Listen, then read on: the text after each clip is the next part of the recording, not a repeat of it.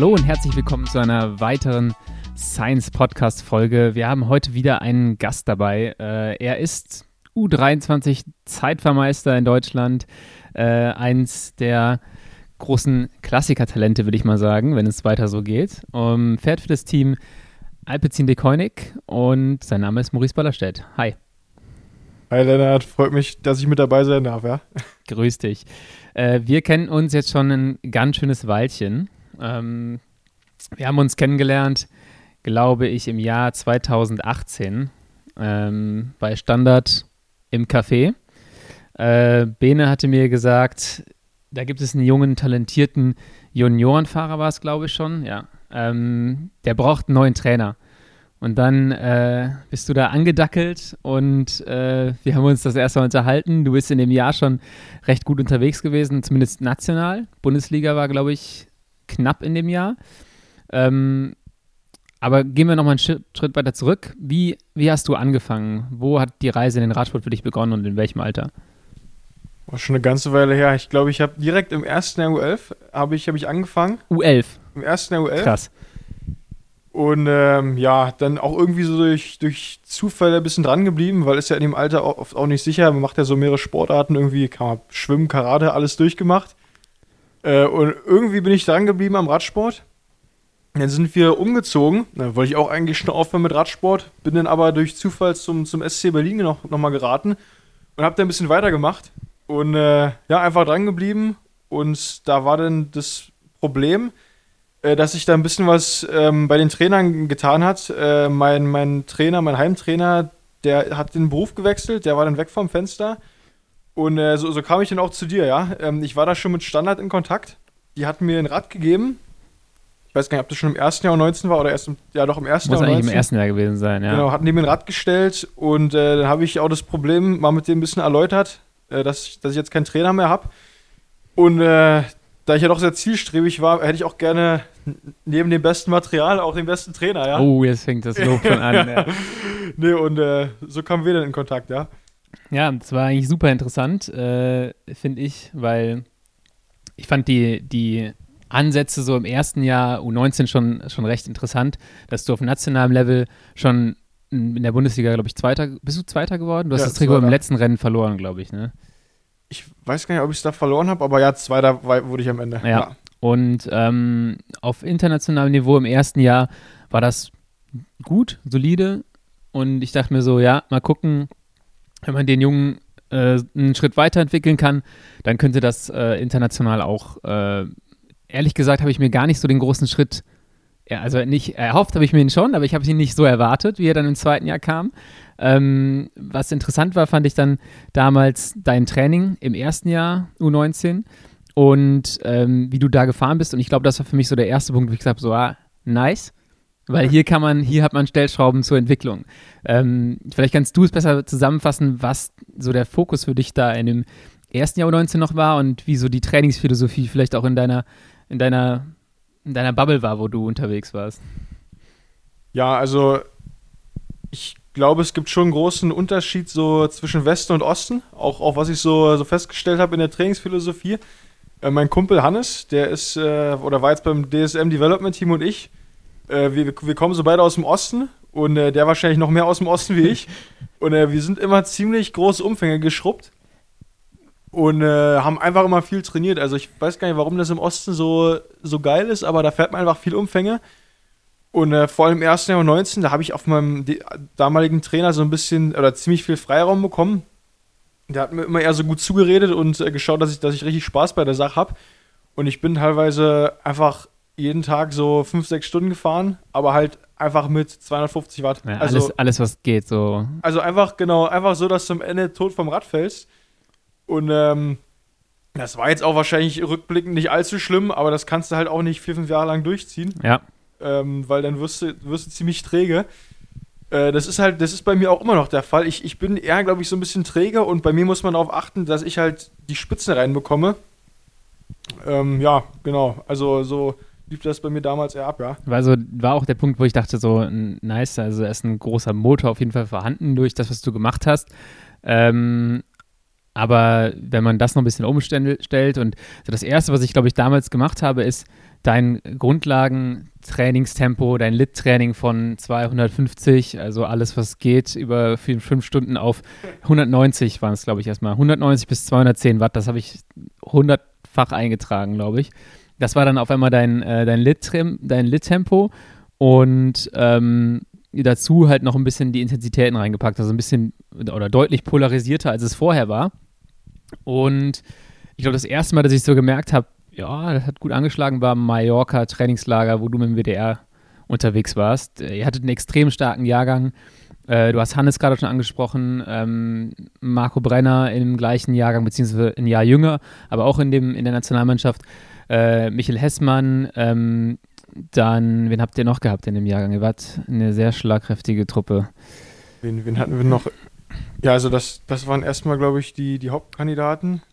Ja, ich glaube auch, auch von dem im Jahrgang drunter, äh, ich glaube Tim Teutenberg ist ein ja. Jahr jünger. Äh, der war jetzt nicht in dem in der BDA-Mannschaft, glaube ich, in dem Jahr, aber hat von hinten schon sich so ein bisschen angepirscht. Da waren aber noch zwei, drei andere, die wirklich ähm, gut unterwegs waren. Es war ein sehr, sehr starkes äh, Team. Und da bist du, glaube ich, auch mit Marco, der ein guter Bergfahrer ist. Äh, was war das? Sakalobra? Ja, ja, Sakalobra, ja. Und du hast da einen All-Out-Test draus gemacht. Ja, wir sind sowieso, also kann man mal kurz sagen, äh, die U19-Zeit, die war sehr, sehr cool, vor allem äh, mit der Nationalmannschaft.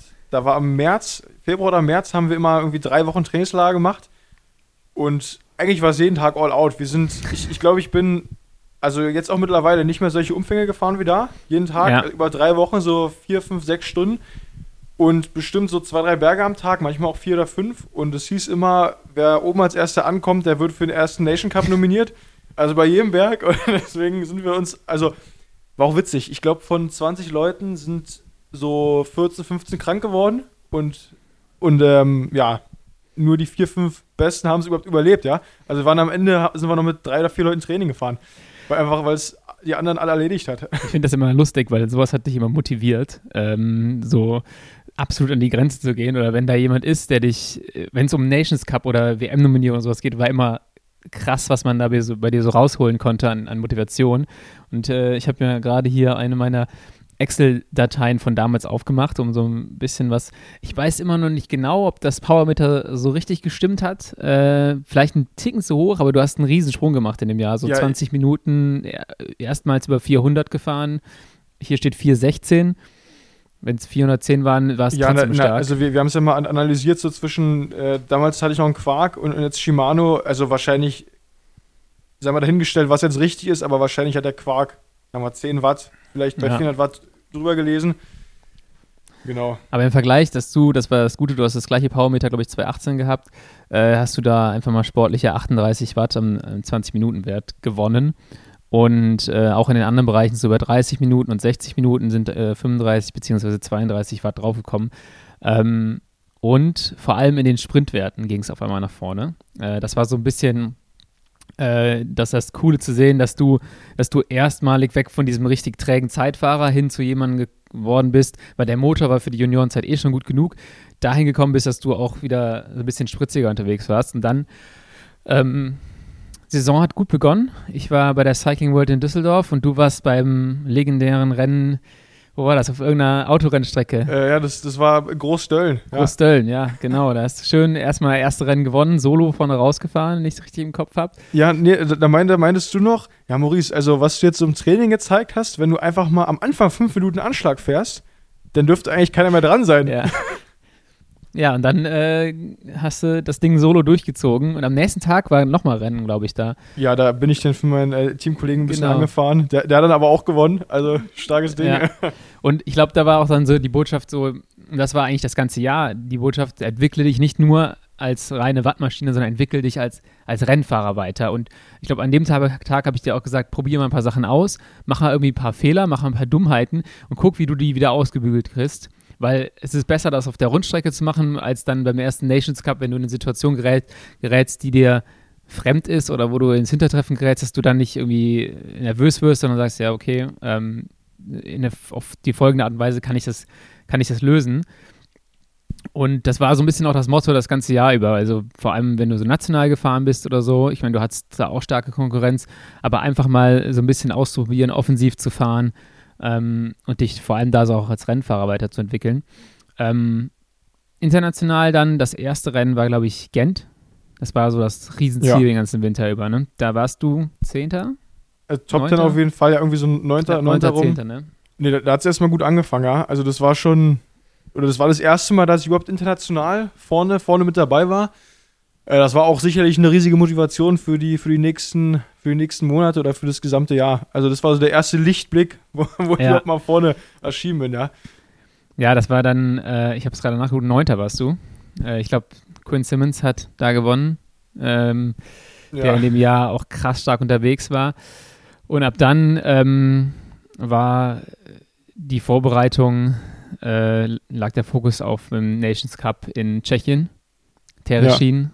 Ja. Und äh, ja. Ja, hier, da weiß ich noch, das, das Jahr davor, das war mein erster Nation Cup in U19, auch quasi mein erstes erst internationales Rennen. Ja. Da war Remco auch mit dabei. Da bin ich das erste Mal gegen Remco gefahren und ey, ich wurde so gnadenlos abgehangen. Also ich habe wahrscheinlich in vier Tagen irgendwie auf Remco eine halbe Stunde kassiert. Nein, nee, noch, noch mehr wahrscheinlich. Also, ja, war nur 21 Minuten, sehe ich gerade. Ah, okay, okay. Ja, Oder also war das, das nur war, eine Etappe? Nee, das war, das war GC, 21 Minuten. Der ist ja einfach jeden Tag vorne rausgefahren und der wurde halt auch gefühlt jeden Tag stärker. ja. Und äh, dann bist du in dem Jahr drauf äh, schon ein bisschen besser an den Start gegangen, ein bisschen besser vorbereitet. Und äh, auch da erinnere ich mich noch, da konnte man auf Twitter verfolgen, wie, wie das Rennen lief, über so fünf Fotos. Da hat irgendein Fotograf halt alle 20 Minuten ein Foto gepostet. Und dann das erste Foto, was ich von dir gesehen habe, wie du in so einer Mauer hängst, in so einer, in so einer Wand. Ähm, und äh, gestürzt bist. Ein Glück ist nicht viel passiert. Ähm, ja, wie lief das Rennen generell für dich? Das war ja dann das erste Mal, dass, dass wir sagen konnten, okay, das, du bist so in der internationalen Weltspitze angekommen. Ja, da, da hatten wir uns ja wirklich äh, richtig darauf vorbereitet. Da weiß ich auch noch, da sind wir, haben wir auch probiert, mit dem Gewicht ein bisschen runterzugehen, weil war eine sehr hügelige Rundfahrt. Äh, und da haben, haben wir, das war das erste Mal in meinem, in meinem, gesamten Leben, dass wir überhaupt so probiert haben, uns wirklich auf so eine Rundfahrt richtig vorzubereiten. Ja. Und äh, das hat auch alles echt gut geklappt, ja. Ähm, die erste Etappe war, war eine Sprint-Etappe da, ähm, da war, weiß ich noch, du warst ein bisschen sauer, äh, dass ich da nicht voll mitgesprintet bin, weil ich, ich meinte noch, ja, ich habe da halt reinrollen lassen, weil ja, ich mich halt auf Zeitfahren konzentrieren wollte. Da meintest du noch, ey, ja, du musst ja jeden, also jeden, jedes Top Ten mitnehmen, ja? Ja. Aber ich wusste schon, ja, nächster Tag. Tag zählt. Genau. Ja, da Zweiter geworden im Zeitfahren ähm, hinter Antonio Tiberi, der in dem gleichen Jahr auch Weltmeister wird im Zeitfahren, glaube ich äh, Andrea Piccolo geschlagen. Das war sicherlich eins deiner, deiner stärksten Zeitfahren sogar. Im, bis, bis jetzt. Bis jetzt, ne? bis jetzt im, im ganzen Leben. Ähm, und dann hatte ich noch eine große Zitter-Etappe, die Bergetappe, weil ich Tereschin, ich war mir nicht ganz sicher, ob du da äh, mit drüber kommst, aber bist Fünfter geworden, hast dann äh, den zweiten Platz im GC verteidigt und am, am vierten Tag, glaube ich, ging es dir nicht so gut auf der Etappe. Ah, da war ich ganz mies drauf. Also da habe ich schon den zweiten Platz hinschwinden sehen, aber ich konnte mich noch, ich konnte mich ein paar Mal retten, ja. Aber ja. das war, war dann sehr tough. Und am Ende bist du noch Fünfter geworden auf der Etappe und dann Zweiter im GC. Aber da fand ich, war es halt auch wieder interessant zu sehen, dass du doch deutlich endschneller geworden bist als im Jahr vorher. Ähm, weil du hast aus Gruppen eigentlich immer irgendwie ein Top 5, Top 10 Ergebnis ähm, holen können. In so Sprints. Und das wäre im Jahr vorher ähm, ja, eigentlich, glaube ich, nicht möglich gewesen mit, der, mit dem Fahrertyp, der du warst. Du hast, glaube ich, damals eine sehr niedrige Laktatbildungsrate gehabt. Die haben wir dann versucht, nach und nach hoch zu, hochzudrücken. Da waren auch ein paar sehr schöne 1-Minuten All-Out-Intervalle dabei, ähm, die da sicherlich ja, das ihrige getan haben, damit du ein bisschen äh, explosiver wirst. Ähm, was hast du sonst noch so in Erinnerung vom, vom Training in dem Jahr? Irgendwas, was dir im Kopf geblieben ist? Ja, ich muss sagen, das Training, was, was wir zusammen gemacht haben, war, war ziemlich ähnlich, wie ich es jetzt wieder mache. Ja.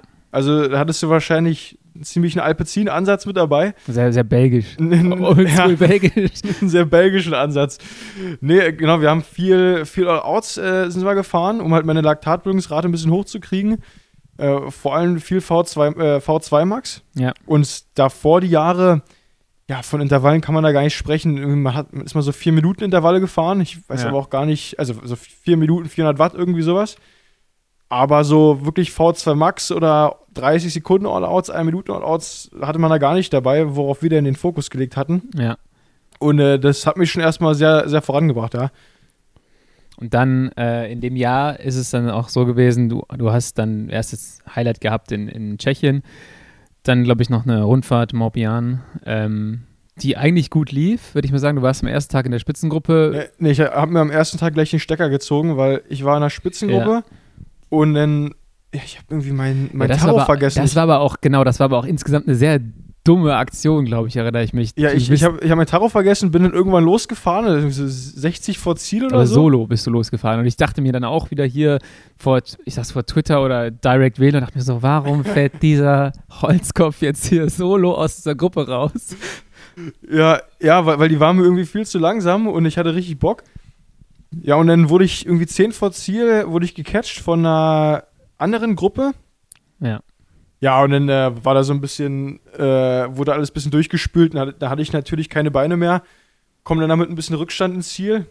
Ja, du wurdest direkt wieder aus der Gruppe rausgespuckt und bist dann irgendwie 43. geworden und hast da ein bisschen Zeit verloren. Ähm, ich kann mal kurz nachgucken, parallel, wie viel das war. Ich glaube, das war knapp über eine Minute.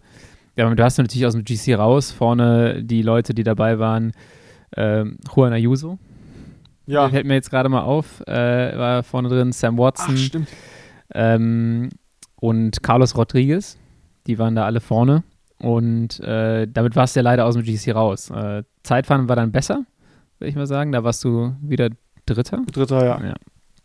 Und am letzten Tag ging es dann nur darum, ich glaube, Michael hat das gelbe Trikot, ne? Ja, da haben wir einfach Verteidigt. das Trikot zu verteidigen. Hat auch gut geklappt.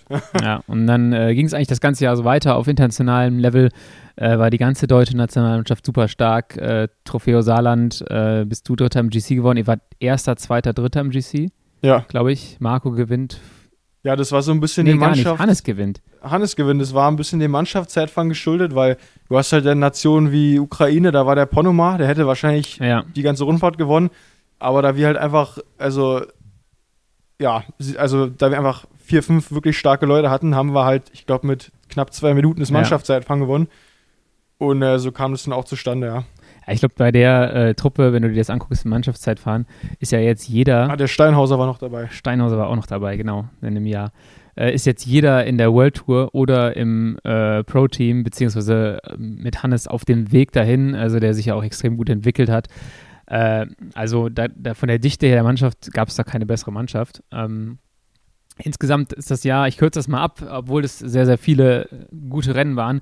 Hast noch deinen ersten UCI-Sieg geholt in Luxemburg, im GP Luxemburg, ähm, auch auf, in einer tollen Manier. Und dann war so das Highlight äh, EM. Da Ja. bist du im. Gut, es gab ein kleines gesundheitliches Problem dann vor der EM. Ein ganz kleines. Ein ganz Ein, kleines. ein, ein Tennisball großes. Ein, ein Tennisball großes Sitzproblem. Ähm, das ist eigentlich auch eine ganz lustige Geschichte, weil du bist vorher noch hier in Bochum den Sparkassen-Giro gefahren. Äh, das war damals, ich weiß nicht, ob es noch C-Klasse hieß oder schon Amateure. Du durftest als Juniorenfahrer starten und hast dann Solo gewonnen. Ich fand es auch ein ganz lustiges Rennen, weil du hast die ganze Zeit versucht, mit der Brechstange wegzukommen. Ähm, und bist irgendwann auch so ein bisschen verzweifelt, bis du dann irgendwann das doch gepackt hast. Äh, und nach dem Rennen meinst du so, ja, irgendwie, ich habe so ein bisschen Sitzprobleme. Und ich habe das, habe gedacht, so, ja gut, lass den Jungen mal, in ein, zwei Tagen ist das wieder in Ordnung. Und nach einem Tag, du hast dann hier in, in Köln bei uns gewohnt, gesagt so, ey, das ist aber nicht nur so ein kleines Problem. Und dann war, stand aber auch schon die EM an und du bist dann halt mit dem relativ, du hast gerade gesagt, Tennis bei großen Sitzproblemen äh, zur EM gefahren. Und ich weiß gar nicht, wie es im Zeitfahren für dich war. Hat es dich da eigentlich stark behindert im Zeitfahren? Du bist Neunter geworden im EM-Zeitfahren. Ja, doch, ich hatte an dem Tag, glaube ich, eine links-rechts äh, von irgendwie so 70, 30. also das, das war schon, das war schon krass. Ich Ja. war an dem Abend noch bei, oder am, am Abend davor beim Teamarzt, also von der Nationalmannschaft, und war schon sehr optimistisch, dass der mich überhaupt äh, starten lassen hat, ja. Ja. Und äh, ja, ich meine, neunter Platz dafür aller Ehren wert.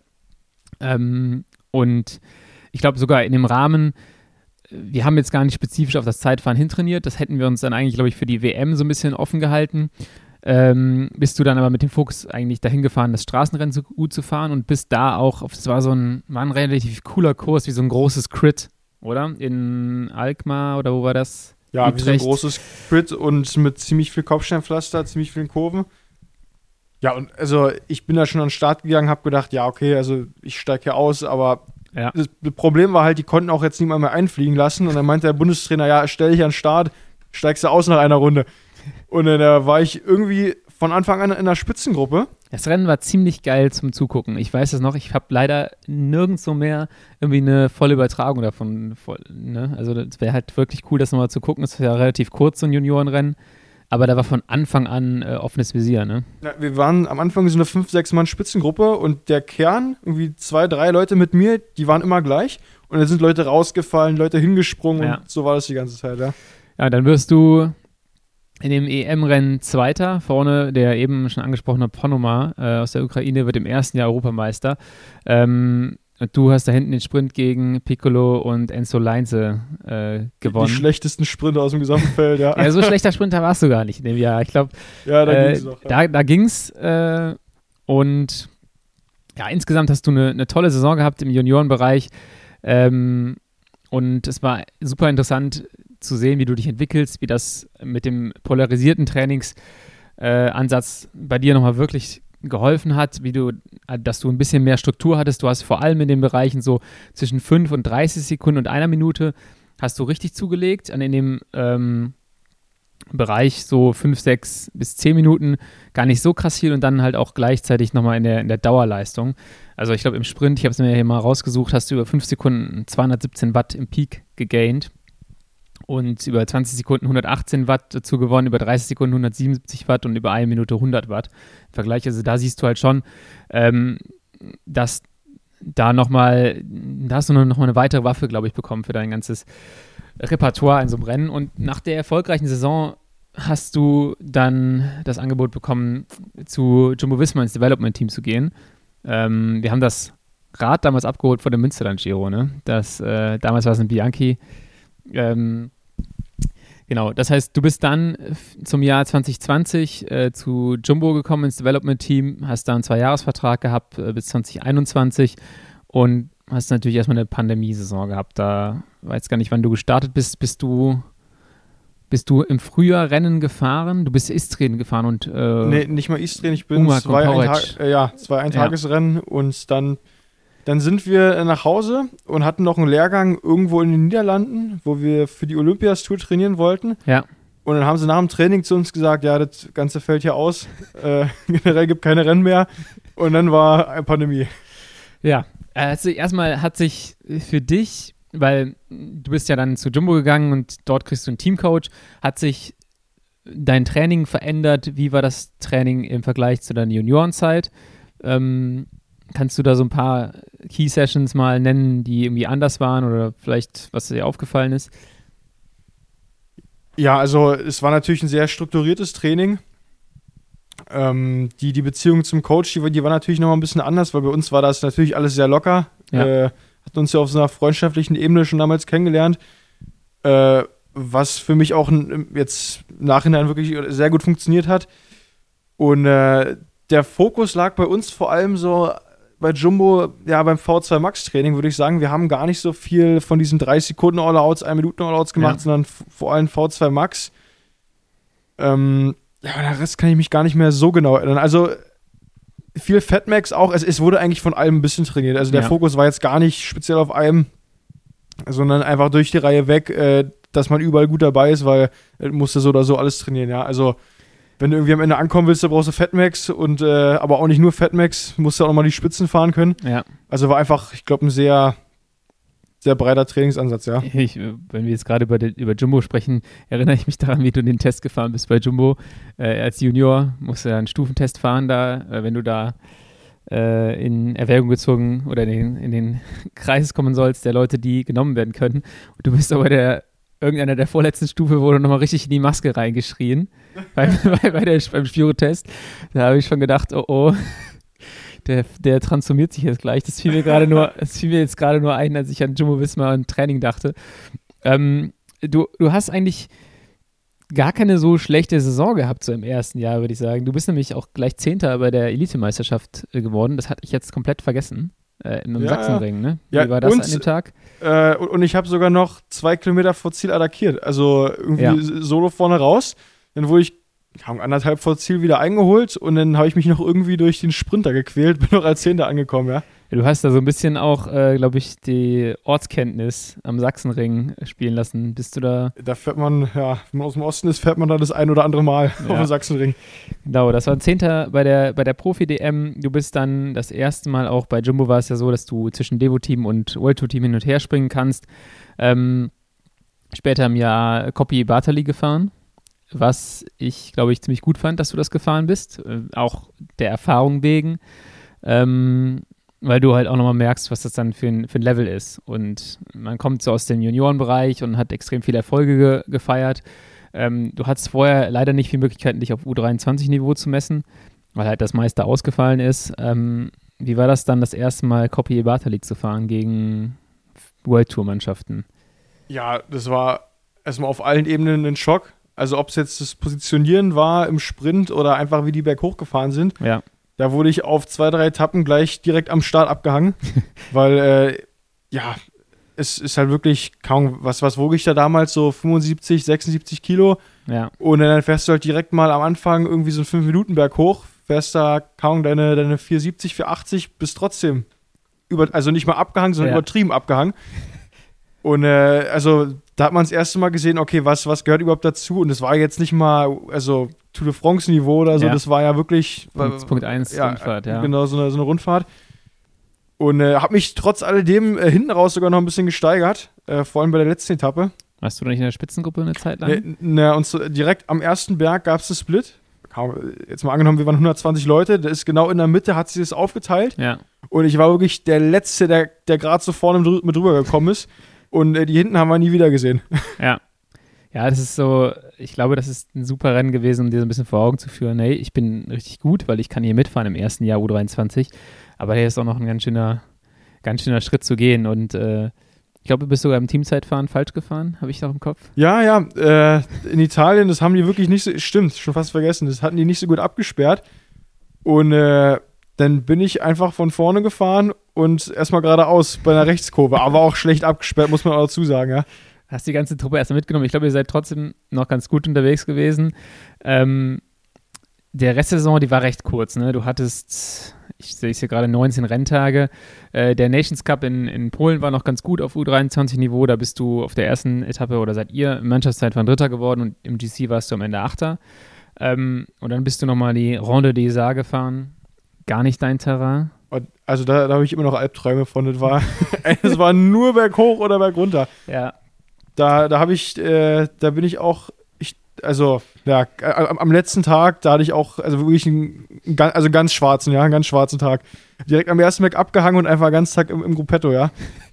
Ja, das ist äh, Ronde d'Isard für die, die meisten Leute werden es nicht kennen, ist eine U23-Rundfahrt in den Pyrenäen. Äh, der erste Tag war noch flach. Da bist du Sechster geworden aus so einer größeren Spitzengruppe. Ja, da war ich in einer Spitzengruppe als einziger Jumbo-Fahrer mit 30 anderen. Ja. Das war dann auch ein bisschen schade, aber ja, wo ich dann noch Sechster, genau. Ja, und danach ging es äh, los. Ich glaube, wir haben noch gerätselt, wie lange du mit hoch, äh, berghoch mithalten könntest. Und weil du als einziger Jumbo-Fahrer irgendwie zwei Minuten geholt hast mit der Gruppe, ob da irgendwie im GC was geht mit 74 Kilo und nee, das nee, war nee, der ich, ich glaube, da war ich auch ein bisschen schwerer. Das war so, da hatte ich, also auch wie gerade, ich bin immer so zwischen 75, 77 wahrscheinlich, mal auch vielleicht ein bisschen leichter, aber da hatte ich irgendwie schlechte Woche erwischt, da war ich eher so Richtung 77. Und ist man auf dem Niveau auch, auch schnell abgehangen. Ja, selbst auf U23 Minio haben wir dann äh, relativ schnell kapiert, der Maurice Ballerstedt wird kein GC-Fahrer mehr in diesem Leben. Und das, das war ja auch ähm, noch im Jahr davor. Da habe ich ja noch so ein bisschen gedacht, ach, vielleicht könnte ich auch in Richtung Bergfahrer gehen, weil ich ja bei dieser bei der Friedensfahrt, wo es ja durchaus viel berghoch und bergunter ging, ja. ein Zweiter wurde. Ja. Aber dann habe ich im Jahr danach schnell gemerkt, okay, in dem Niveau, da, da hört es dann irgendwann auf. Das ist das Interessante. So, ich finde, bei einem Juniorenfahrer hast du, wenn du ein guter Weltklasse-Juniorenfahrer bist, bist du auf jedem Niveau einigermaßen konkurrenzfähig. Und dann äh, kristallisiert sich das über die U23 eher so raus, okay, wo ist denn dann nochmal international auf dem höchsten Niveau, ähm, wer fällt da so in welche Nische rein. Und ähm, bei dir war es auch jetzt nicht so klar, wie ist so dein normales Kampfgewicht, sage ich mal, ne? ob das eher so in Richtung 71, 70 Kilo gehen kann mhm. über die Jahre oder ob das eher 75, 74 Kilo werden. 80, 85. Oder im Winter schon mal 85 Kilo, wie jetzt gerade. Ja, nicht ganz. ähm, ja, aber da ist dann halt immer so äh, die Sache, dass das dauert dann so ein bisschen, man muss halt schauen, ähm, was dann was dann realistisch ist. In dem Jahr haben wir halt gemerkt, Bergfahrer ist es nicht. Es ist wahrscheinlich eher jemand, der äh, endschnell ist aus einer, aus einer kleinen Gruppe. Jetzt kein richtiger Massensprint, Bunch-Sprint-Fahrer, sondern. Masse, die, die Masse habe ich. Masse ja, ja, aber den Sprint nicht für den Massensprint. Ähm, ja, und äh, du bist relativ endschnell gewesen in dem Jahr schon, aber hast sicherlich auch noch ein bisschen gebraucht, um dich zu adaptieren an die, an die Rennen vorher. Es ging dann eigentlich in ein, ein zweites Jahr, U23 mit dem Team. Ähm, du bist auch wieder gut ins, ins, in die Saison gestartet. Ich habe dir damals gesagt, dass es das ein richtig gutes Ergebnis war. Äh, du wolltest es an dem Tag noch so gar nicht richtig glauben bei Le Samin. Ähm, 1.1 Rennen in Belgien. Ähm, ich sage immer, das ist so ein richtiges Schweinerennen. Ich weiß nicht, ob man das genau so definieren kann. Du bist es gefahren. Ja, ja, das ist, äh, das ist so ein typisches Rennen, wo ich mich auch in Zukunft sehe, diese, diese belgischen 1.1 Schweinerennen. Ja. Einfach durch, durch Modder und Schlamm und Kopf, äh, über Kopfsteinpflaster. Ein bisschen hügelig darf sein, nicht ja. zu hügelig. Mm, du bist 40. geworden. Das klingt jetzt erstmal nicht nach so einem krassen Ergebnis, aber äh, es war ein Punkt 1 Rennen mit äh, mehreren World Tour Teams, mit der König Quickstep in dem Jahr. Ähm, ja, ich glaube, da, da fahren meistens so 10 bis 15 World Tour und äh, Pro Conti Teams mit. Äh, gewonnen hat Tim Merlier, der jetzt dein Teamkollege ist. Ähm, du bist oh. damals als, ähm, als einziger Jumbo-Fahrer mit Olaf Koy im Devo-Team, äh, der jetzt auch schon einige Rennen dieses Jahr gewonnen hat, in der ersten Gruppe angekommen. Also in der, oder kurz hinter der ersten Gruppe. Es geht ja, ich war so, in der ersten Gruppe und dann bin ich, also. Zielgerade geht hoch, ja, ich habe Olaf noch ein bisschen geholfen und dann bin ich, glaube ich, einen Kilometer vor Ziel einfach äh, am letzten Kopfsteinpflasterstück komplett fliegen gegangen. Ja, aber es war dennoch ein sehr, sehr gutes Ergebnis, so als 40. da reinzukommen im zweiten Jahr. Ähm, und da habe ich mir schon gedacht, okay, das ist wahrscheinlich die Region, in die es, in die, in die Richtung, in die es gehen wird. Und für das Alter ist das ein, ein super Ergebnis und darauf kann man aufbauen. Dann kamen erstmal nicht so viele Rennen, glaube ich. Ja, na, dann hatte ich ja so ein bisschen auch eine sch ah. schwierige Zeit. Ja, das ist eigentlich ganz interessant, weil das äh, fand ich hat, also ich glaube, es hat dir nochmal viel gebracht ähm, als Fahrer. Du hast, deswegen finde ich die U23-Zeit auch so wichtig. Man kann mal ein bisschen äh, ja, Quatsch machen ist jetzt das falsche Wort, aber man kann halt mal irgendwie schauen. War richtig lustig. wie niedrig kann ich mit dem Körpergewicht gehen? Ähm, ja. Und wo hört es dann auch so ein bisschen auf? Äh, kannst du mal ein bisschen erzählen, was da passiert ist? Ja, ich bin in den Winter sehr motiviert reingegangen, weil das erste Jahr auch ja, relativ gut, gut lief. Ja. Und ähm, war dann schon im Januar, ja, so eher so bei 73. Also mein, mein, Gewicht jetzt aktuell ist eher so bei 75, 74, der, also 74 ist schon tief in der Saison. Ja. Und da bin ich dann im Winter schon äh, sehr weit runtergegangen. Gar nicht jetzt, um wirklich in Richtung Bergfahrer zu gehen, sondern einfach, um einfach ein gutes Gewicht zu haben. Und äh, hat sich dann herausgestellt, ja, dass ich also wahrscheinlich ein bisschen zu schnell mit dem Gewicht runtergegangen bin und auch zu tief. Ich war dann im Januar schon richtig gut in Form. Wir ja. haben immer wie so kleine Mini-Rennen gemacht mit Jumbo und da hat, ich glaube, ich habe sogar beide gewonnen oder eins gewonnen, bei dem anderen wurde ich Zweiter. Und ähm, dann Richtung Februar äh, wurde ich halt schon ein bisschen krank und ich konnte die Trainingsumfänge nicht richtig fahren. Ich hatte teilweise gute Einheiten dabei, aber hab dann einfach, konnte mich nicht mehr ähm, regenerieren und ja. äh, musste dann halt auch Trainings aus, äh, Trainingseinheiten ausfallen lassen. Bin dann noch bei Samin gestartet und danach kam dann so eine ganz dunkle Zeit. Ich wurde dann für, ich glaube, zwei Monate nur krank und konnte nicht trainieren, ja. bis ich dann wieder mein Gewicht draufgepackt hatte. Aber dann quasi so Ende April bei Null wieder anfangen musste, wo alle anderen gerade fliegen. Da weiß ich noch, die oh, anderen yeah. von Jumbo, die sind gerade Copy Bartali gefahren, wo ich eigentlich auch mitfahren sollte und dann rausgenommen wurde. Und äh, ich war halt einfach zu schwer, gar nicht in Form. Und dann Ende April startest du wieder rein, wo alle anderen gerade fliegen. Ja. Also das war, äh, sich da dann wieder so rauszukämpfen, auch weil man weiß, okay, der, der Vertrag endet dieses Jahr. Ja. Äh, das, das war schon nicht so einfach. Ja, du hast in dem Jahr auch noch einen Sturz gehabt im Trainingslager. Ich glaube, das kam noch so ein bisschen dann auch noch dazu. Ah ja, stimmt. Ähm, dass du da relativ viele Schürfwunden hattest, der Körper mit viel zu kämpfen hatte, du aber gleichzeitig mit dem Gewicht runtergegangen bist und ähm, ich weiß noch, wie du dann hier wieder in Köln warst bei uns und äh, mit dem Team Recon gefahren bist für Lüttich-Bastogne U23. Äh, du bist danach wiedergekommen und hast nur gesagt, Lüttich, brutal Lüttich. Und ich glaube, es war einer der härtesten Tage für dich in deinem Leben auf dem Rad, oder? Ja, ja, ja. Äh, ich weiß gar nicht, wie viele Kilometer das waren. Also wir sind da sechs, sieben Stunden Training gefahren. Und äh, ich halt mit ein paar Kilo zu viel, das heißt zu viel, was ich wieder raufpacken musste und mit gar keiner Form. Ja. Ja, und dann da hat es dann erst wieder angefangen. Äh, ich, da musste ich dann erstmal wieder eine Weile trainieren, um überhaupt wieder auf ein Niveau zu kommen, ja. Ja, dann hast du eigentlich relativ schnell die Kurve wieder gekriegt, fand ich. Also du hast jetzt da gesagt, du hast so anderthalb, zwei solchen Monate gehabt, aber es ging halt auch bergauf. Ähm, dann ging eigentlich mal wieder ein gutes Rennprogramm los. Du bist in Italien Coppa dell'Apache gefahren. Äh, ja, ja also von einem, von einem sicheren Top 5 zu einem äh, DNF in, ja, in einer Kurve. In einer Kurve. Du warst äh, vorne alleine raus, sogar über den letzten Berg. Ja, wir, wir sind, also wir sind oben drüber mit ja, sechs, sieben Leuten gekommen. Und dann, äh, weil ich mich so gut in Abfahrten gefühlt habe, bin ich halt letzte Runde Adakin gegangen.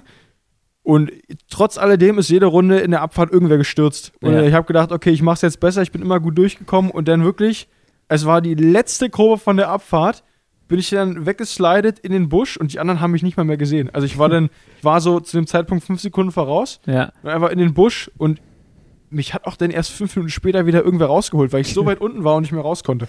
Ja, da ging äh, gerade alles wieder bergauf, so die Formen schienen da gewesen zu sein, war jetzt auch kein leichtes Rennen. Ähm, und dann warst du wieder hier in Köln und sahst aus wie so ein Schnitzel, hattest überall Schürfwunden. Äh, ging danach direkt weiter nach Polen zur äh, Tour auf Malopolska.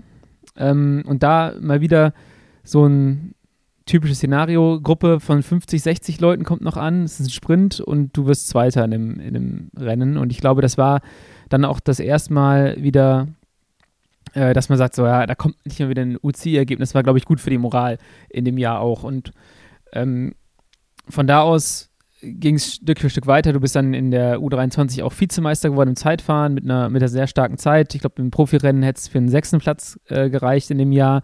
Ähm, die nationalen Meisterschaften am nächsten Tag ähm, in Stuttgart waren eigentlich auch ganz gut. Da, da, da bin ich, ähm, ich glaube, nach 30 Kilometer bin ich gestürzt und ja. ich musste zwei, drei Minuten aufs Auto warten und es war ein wirklich schneller Kurs.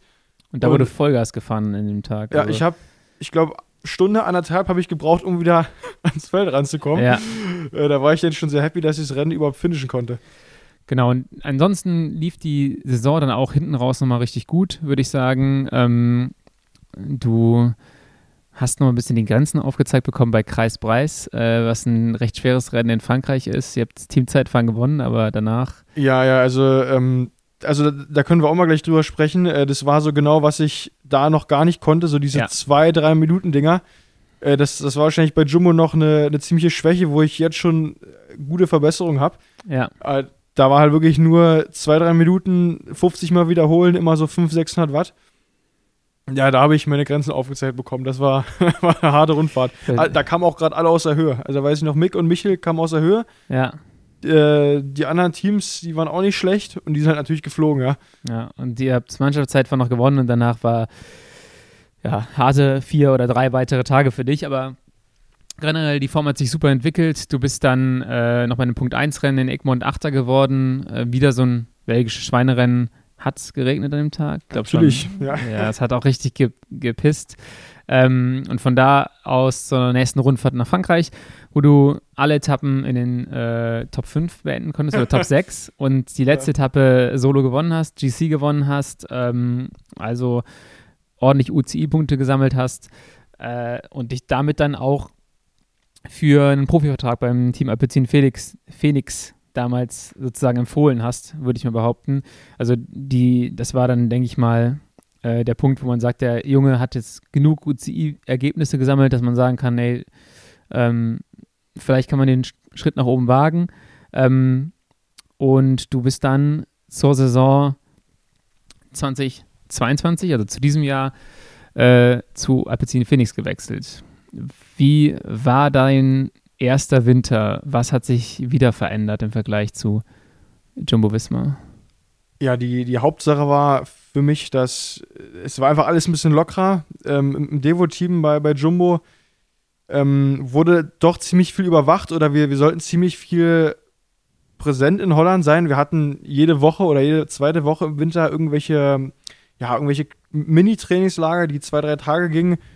Äh, und so bin ich halt so viel gereist. Ich saß halt alle zwei Wochen oder sagen wir alle, alle acht, neun Tage halt einfach so acht Stunden im Auto. Dann hin, zwei Tage da gewesen und dann wieder zurück. Und äh, so konnte ich mich weniger aufs Training fokussieren, so, sondern musste halt die ganze Zeit mit dem Auto oder mit dem Flugzeug irgendwo hinfahren. Was ja auch sowieso im World Tour-Bereich nochmal noch mal anders ist. Ja. Äh, das ist zu 23 oder zu, äh, zu 19 eine ziemliche Umstellung.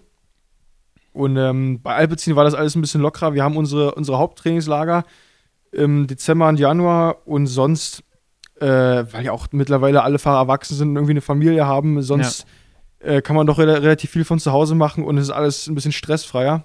Und es hat sich auf jeden Fall bei mir direkt äh, im Training und auch in den, in den Wattzahlen wiedergespiegelt, ja. Also es ist so ein bisschen, ja, lustigerweise so belgisch locker, können wir es vielleicht sagen. So, ne? ja. man, man plant schon viel, äh, aber man plant nicht alles durch. Wie war das für dich dann äh, erstes Trainingslager mit den bekannten Stars, Mathieu van der Poel, Tim Merlier, Jasper Philipsen? Äh, coole Sache? Ja, ja, also beim ersten Abendessen, da, da saßen die drei genannten, saßen so vor, vor und neben mir. Äh, da habe ich nur gezittert und gehofft, dass mich keiner anspricht, ja. also, das, das, das war auf jeden Fall nochmal eine andere Nummer. Aber auch dann nach, nach ein paar Tagen, wenn man die ersten paar Sätze mit denen gewechselt hat, dann äh, merkt man, dass es auch irgendwie nur ganz normale Menschen sind und äh, ja. dann wird man auch schon ein bisschen lockerer. Die Grundstimmung im Team äh, scheint locker zu sein. Ich habe das Gefühl, das Team hat eigentlich immer schon so einen ganz guten Flow, ähm, was auch im Rennen die Dynamik äh, angeht. Ähm, ich finde, dass man sieht selten in Rennen, wo, wo ihr nicht, wo, ihr, wo man das Gefühl hat, ihr habt nicht wirklich die, das, die Situation im Griff. Und ähm, ihr habt eigentlich immer jemanden in der Gruppe und so. Also ist das eine, eine Dynamik, die man auch ja, durch die Teamkultur so schult bei euch? Wie kommt das zustande?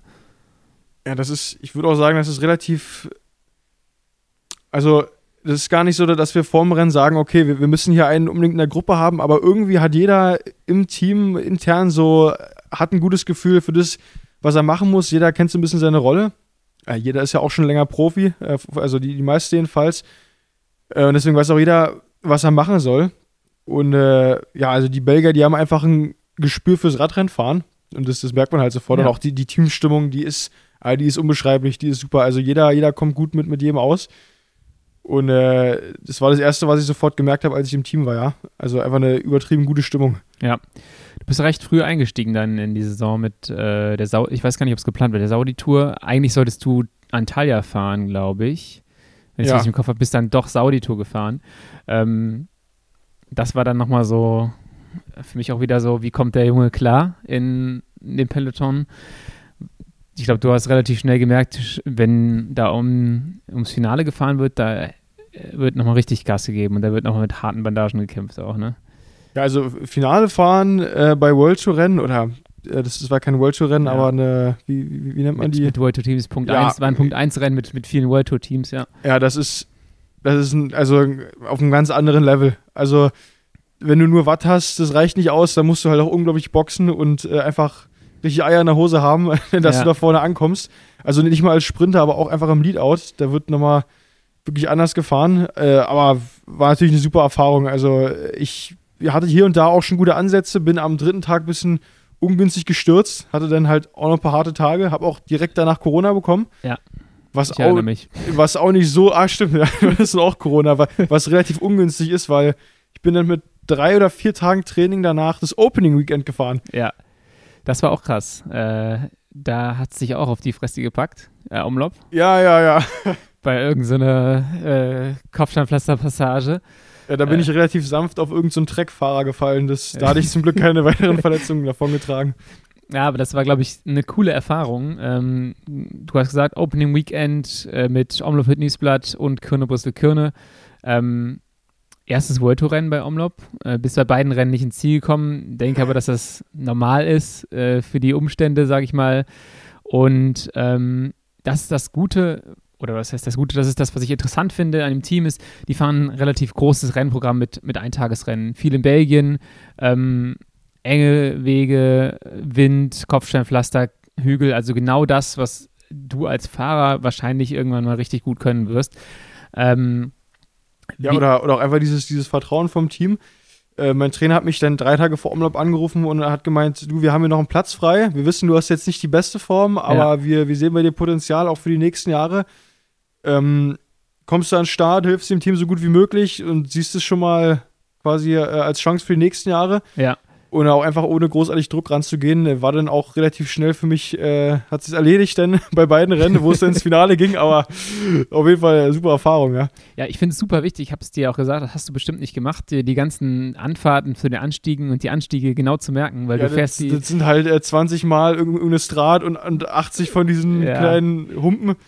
Irgendwann, das musst du auswendig lernen. Ja. Das wird irgendwann äh, super entscheidend, aber gerade das ist das, was ich halt meinte, du fährst diese ganzen Eintagesrennen, die führen mehr oder weniger über ähnliche äh, Streckensequenzen. Und wenn du irgendwann so routiniert bist darin, diese Kombinationen zu sehen, ähm, man hat es bei Gent Wevelgem zum Beispiel, bevor es dann da in den ähm, wie heißt denn der entscheidende Anstieg? Äh, der Kemmelberg, genau. Hast du meistens zwei verschiedene Anfahrten oder so, wo du über eine, eine Hügelkombination fährst, wo, wo irgendwie fünf Kilometer vom Kemmel es schon so eng wird, ähm, und dann über den ersten Hügel geht, dass du gar nicht mehr, du, du, musst nicht unten in den Kemmel rein gut positioniert sein, sondern schon viel früher. Und all solche, ja, ja. all solche Sachen lernst du, glaube ich, mit so einem Rennprogramm in Belgien extrem gut. Und deswegen finde ich super, oder passt das Rennprogramm auch super für deine, ähm, für deinen Karriereweg. Ähm, du hast dann in dem Jahr, dieses Jahr auch schon direkt nochmal einen weiteren Klassiker hinterhergehauen bekommen, beziehungsweise sogar ja noch zwei weitere World Tour Rennen, äh, De Panne und dann direkt nach, danach Gent-Wevelgem. Wie war das mit Gent-Wevelgem? War es eine krasse Erfahrung nochmal? Ja, das sollte auch so ein bisschen mein Highlight für die Klassiker sein. Ähm, da bin ich, da bin ich relativ viel von vorne gefahren am Anfang, weil wir auch Jasper und, und Tim, also eine Doppelspitze mit dabei ja. hatten. Und dann sollte ich hier noch in den Kemmelberg reinfahren. Das habe ich auch ganz, ganz gut erledigt an dem Tag. Ah, es ist auch krass, finde ich, am, am, Tag davor. Also, wenn du halt so deine Aufgaben gezeigt bekommst für den nächsten Tag, was es halt einfach für ein Druck ist, ne? So, wenn, ähm, ja. wenn dir der, der Teamchef persönlich sagt, ja, Maurice, du fährst morgen Tim und Jasper da und da in den Kemmel rein und dann denkst du, du hast hier so die größten Männer vom uns ja. Rennen hinter, äh, bei dir im äh, Hinterrad. Da musst du erstmal mit umgehen können. Ja, ist halt auch schon, schon ein bisschen Stress, ja. Aber ich meine, es hat, glaube ich, ganz gut funktioniert die meiste Zeit. Ähm, ja, da lief es wirklich ganz gut, ja. Und äh, du hast deinen Klassiker-Block eigentlich abgeschlossen mit noch einer, einer Rundfahrt hinten drauf, bist Tour of Turkey gefahren. Äh, Knechtearbeit war das, ne? Ja, da bin ich acht Tage mit meinem Kumpel Eiko äh, nur von vorne geheizt. war, war auch super spaßig. Nur die, die Straßen in der Türkei, die sind wirklich rutschig. Also da hat es in jeder Abfahrt hat es da Tote gegeben, ja. Ja, und am letzten Tag ist es, glaube ich, sogar die Etappe in Istanbul wegen, wegen Starkregen, oder? Nee, nee, nee, da hat es nur so ein paar Tropfen gegeben, aber die Straßen waren so glatt, dass du auf der Geraden einfach weggerutscht bist. Du musst nicht mal bremsen. Krass. Also, ähm, ja, das war dann wahrscheinlich bis dahin eher deine längste Rundfahrt, würde ich mal sagen. Ja, ähm, auf jeden Fall. Auch nochmal aus trainingstechnischer Sicht sicherlich ein, ein guter Trainingsblock, äh, weil ja, nochmal so ein bisschen viel, äh, viel Kalorien umsetzen in kurzer Zeit, würde ich sagen. Die ganze Zeit von vorne fahren. Was, was fährt man denn da vorne, wenn man so ein, so Peloton kontrolliert oder so eine, so eine Ausressergruppe? Also man sieht das, glaube ich, immer ganz gut, dass es so Abschnitte sind. Du hast es mit Eiko zusammen gemacht und wahrscheinlich noch zwei, drei anderen äh, armen Seelen von anderen Teams. Na, na, das Highlight von der Rundfahrt war, es war so ein ganz weirder Tag. Die Spitzengruppe wollte nicht gehen oder, nee, das ist ja auch, das kriegt man im Fernsehen ja gar nicht so, so mit. Aber äh, du hast halt meinetwegen vier, fünf Teams mit ihren Sprintern und dann geht die Spitzengruppe und dann sind die Teams sich auch oft nicht einig. Also ja. wir haben gesagt, wir haben Jasper, wir haben die besten Sprinter, wir waren überzeugt von dem, wir schicken immer einen nach vorne und dann hat ja. halt Lotto mal einen Tag oder Bike Exchange, wo die sagen, wir schicken keinen. Und dann irgendwie war ganz komisch und am Ende war ähm, Thomas de Gent vorne und wir haben es nicht mitbekommen. Und dann sind Eiko und ich einfach für, ich glaube, zwei Stunden hat, glaube ich, zwei Stunden 350 Watt Average. Ja. Äh, an dem Tag sind wir Vollgas hinterhergeballert, wir zu zweit, weil die anderen nicht mitführen wollten, um, um den äh, Degent wieder einzuholen. Aber sonst, es kommt halt drauf an. Äh, wir hatten Tage, da hattest du zwei Leute in der Spitzengruppe, da fährst du im Schnitt über deine drei, vier Stunden auch nur, ich sag mal, 280 Watt. Ja. Und dann hast du Tage, da hast du dann vielleicht über drei, vier Stunden 320, 330 Watt. Das kommt immer drauf an, Ja. wer vorne in der Gruppe ist. Ja, so in etwa. Wie ist das so, wenn du Thomas de Gent jagst und der hat so ein paar Minuten und also gibst du da auch manchmal in manchen Situationen so, so ein bisschen auf und denkst so, ob wir den nochmal wiedersehen? Ich weiß jetzt nicht, ob ich die Lücke nochmal zukriege. Ja, also da musst du in manchen Situationen einfach ein bisschen den Kopf abstellen, weil ähm, sowieso als Thomas de Gent vorne raus war, da kam dann von hinten die Ansage vom Radio, "Wa- was, was habt ihr denn gemacht? Also warum ist denn der jetzt vorne? Und äh, da wirst du ein bisschen angeschrien, da musst du halt dann einfach fahren. Und vor allem, wenn, wenn so jemand wie Thomas de Gent noch mit vier, fünf anderen Leuten vorne draußen ist Ja. und er irgendwie dann zwei, drei Minuten hat und du mit deinem Teamkollegen Eiko alleine hinterherführen musst, dann, dann, das sind auch dann teilweise dunkle Momente. Ja. Und, und wenn es auch gerade so der fünfte oder sechste Tag ist und es deine erste Rundfahrt ist, die überhaupt Ja. so lange geht, da, äh, da musst du einfach mal sagen, ja, jetzt fährst du einfach, einfach mal Kopf ausschalten. Einfach immer hinterher. Aber ich denke mal, das war auch ganz gut. Du bist danach noch eine Rundfahrt gefahren, äh, Dünnkirchen und alles, aber der Rest der Saison war dann wieder im, im Mai, Juni viele Eintagesrennen. Ich glaube, das war nochmal ein schöner Build-up für, für den Rest der Zeit. Du bist dann auch äh, echt gut in den Schwung gekommen, würde ich sagen. Ja, na, ich, ich hatte so trainingstechnisch, äh, was, was ich da gemacht habe, äh, das hat sich so ausgezahlt wie noch nie. Ich hatte halt Tour of Turkey, dann vor Juste Dunkerque war eine sechstägige Rundfahrt, wo, du, wo ich halt zum ersten Mal zwei längere Rundfahrten hatte. Ja. Ähm, immer am letzten Tag haben sich die Beine so schlimm angefühlt wie, wie noch nie. Ich weiß noch, bei vor Juste Dunkerque bin ich am letzten Tag zum Auto und meinte, ich kann die Etappe nicht beenden. Also ich krieg Ja. keine 200 Watt mehr aufs Pedal. Und äh, also einfach die Wochen danach, was denn mit deinen Beinen passiert, du kriegst halt so ein ganz anderes Muskelgefühl drauf. Das ist schon unglaublich. Ich bin danach dann drei Wochen ins Höhenzelt gegangen und habe dann so ein bisschen, ähm, ja, ziemlich viel 1.1 Rennen gehabt. Äh, Ja. Mit rund um Köln, äh, Circuit de Wallonie und Marcel, kind. Ja. Und da bin ich so geflogen, das habe ich noch nicht erlebt. Äh, da war ich teilweise selber von mir überrascht. Was war dein bestes Rennen in diesem Block? Ja, Was also äh, Circuit de Wallonie, aber Marcel Kind hatte ich mit Abstand die besten Beine. Da bin ich den. Ah, wie, wie, wie hieß denn der Berg? Ähm, Ja, jetzt, jetzt zeigt sich wieder, ja, wer ja. seine Hausaufgaben nicht gemacht hat. Eine Äh, von diesen Pater, nee, nee, nee, nicht, nicht Paterberg, sondern. Äh, Das könnte sogar der Paterberg gewesen sein. nee, nee, nee. Ist auf jeden Fall ein äh, Anstieg, der so relativ fünf spät, relativ spät auch kommt bei ähm, der Flandern-Rundfahrt. Ja, Ähm, ja, wir können es wir noch nachreichen, wenn ich es gleich Ja. finde. nee, und, und da äh, bin ich dann Quaremont. halt. Ja, ja, stimmt. Der, Ode, der, Ode Quaremont. Ode Quaremont. Da bin ich dann halt vorne rumgefahren mit ähm, Viktor Kampenarz und, und ein paar anderen richtigen Legenden. Und dann guckst du in die Augen und du siehst, die suffern gerade mehr wie du. Ja, Und da bist du halt dann auch selber von dir überrascht. Äh, die Form kannst du natürlich nicht halten. Die hatte ich bei zwei, drei Rennen. ja. Aber das, das war dann schon. Äh, ich bin am Ende auch dann nur auf Platz 20 ins Ziel gekommen, weil am Ende kam es dann trotzdem zum Sprint. Und da bin ich dann halt für den, äh, für einen meiner Teamkollegen, ich glaube, Lionel Tamignan war das Ja. gefahren. Aber da merkt man halt, oh, ich kann hier vorne mitmischen, wenn ich die richtigen Beine habe, ja. Ich glaube, das war generell dann so ein Block ähm, in der zweiten Hälfte der Saison, wo du immer mal wieder äh, bei den Punkt 1 Rennen alles so zwischen Platz 25 und Platz, was war das, 13, glaube ich, bei Circuit de Wallonie angekommen bist, dass du, dass du deutlich stabiler weiter vorne gewesen bist und dann in den U23-Rennen ähm, bist nationaler Meister geworden im Zeitfahren in der U23, ähm, Zehnter bei der EM im Zeitfahren, U23, Neunter im Straßenrennen. Du hast eine gewisse Konstanz reinbekommen ähm, in deine Leistungsfähigkeit, bist dann noch äh, Arctic Race of Norway gefahren mit einem sechsten Platz, also immer wieder so in die Top Ten rein. Ähm, dann ging es jetzt dieses Jahr noch zur, zur WM. Ich glaube, da war die Form schon wieder so ein bisschen auf dem absteigenden Ast leider. Äh, bist noch 30. geworden beim U23 Straßenrennen. Ist sicherlich kein schlechtes Ergebnis. Wie geht's für dich weiter? So fürs nächste Jahr. Du fängst jetzt gerade wieder ein bisschen an mit Training oder hast schon angefangen? Ich bin jetzt seit drei Tagen wieder im Training. Bin auch äh, aus gewissen Gründen hier in Köln. Wir, wir bereiten schon die ersten Sachen für 2023 vor. Alpecin war jetzt nie dafür bekannt, dass ähm, sie mega viel fürs Zeitfahr getan haben. Da wollen wir dieses Jahr ran. Ja. Also äh, wir gehen morgen auf die Bahn in, wo war das? In Bitgen? Ja. Genau, um, um ein paar Sachen zu testen und ein bisschen an der Position zu feilen. Dann äh, geht es in einer Woche schon nach Spanien. Äh, bisschen mit meinen Teamkollegen bei der Swift Academy chillen ja. und, und, und noch äh, den Teamkollegen für nächstes Jahr scouten. Ja, stimmt, der kriegt ja noch einen neuen dazu. Ja. Hast du dir schon angeguckt von den fünf Kandidaten? Hast ein bisschen Research gemacht? Ich muss zugeben, ich habe es noch nicht gemacht. Hast ja, nee, nee, ich habe auch noch nicht geschaut. Aber das, das wird auf jeden Fall sehr spannend und dann haben wir im Dezember und Januar noch einen, ja, also zwei Trainingslager, ja. hier so zehn Tage.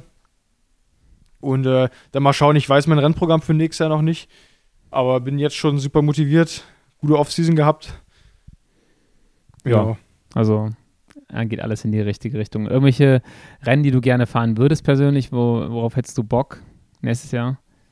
Ja, also prinzipiell, äh, ich bin über jedes Rennen, was ich bekomme, dankbar, weil im Endeffekt, klar, klar gibt es so Rennen wie Flandern oder Paris-Roubaix, die man gerne fahren würde. Da ist die Konkurrenz aber auch umso stärker.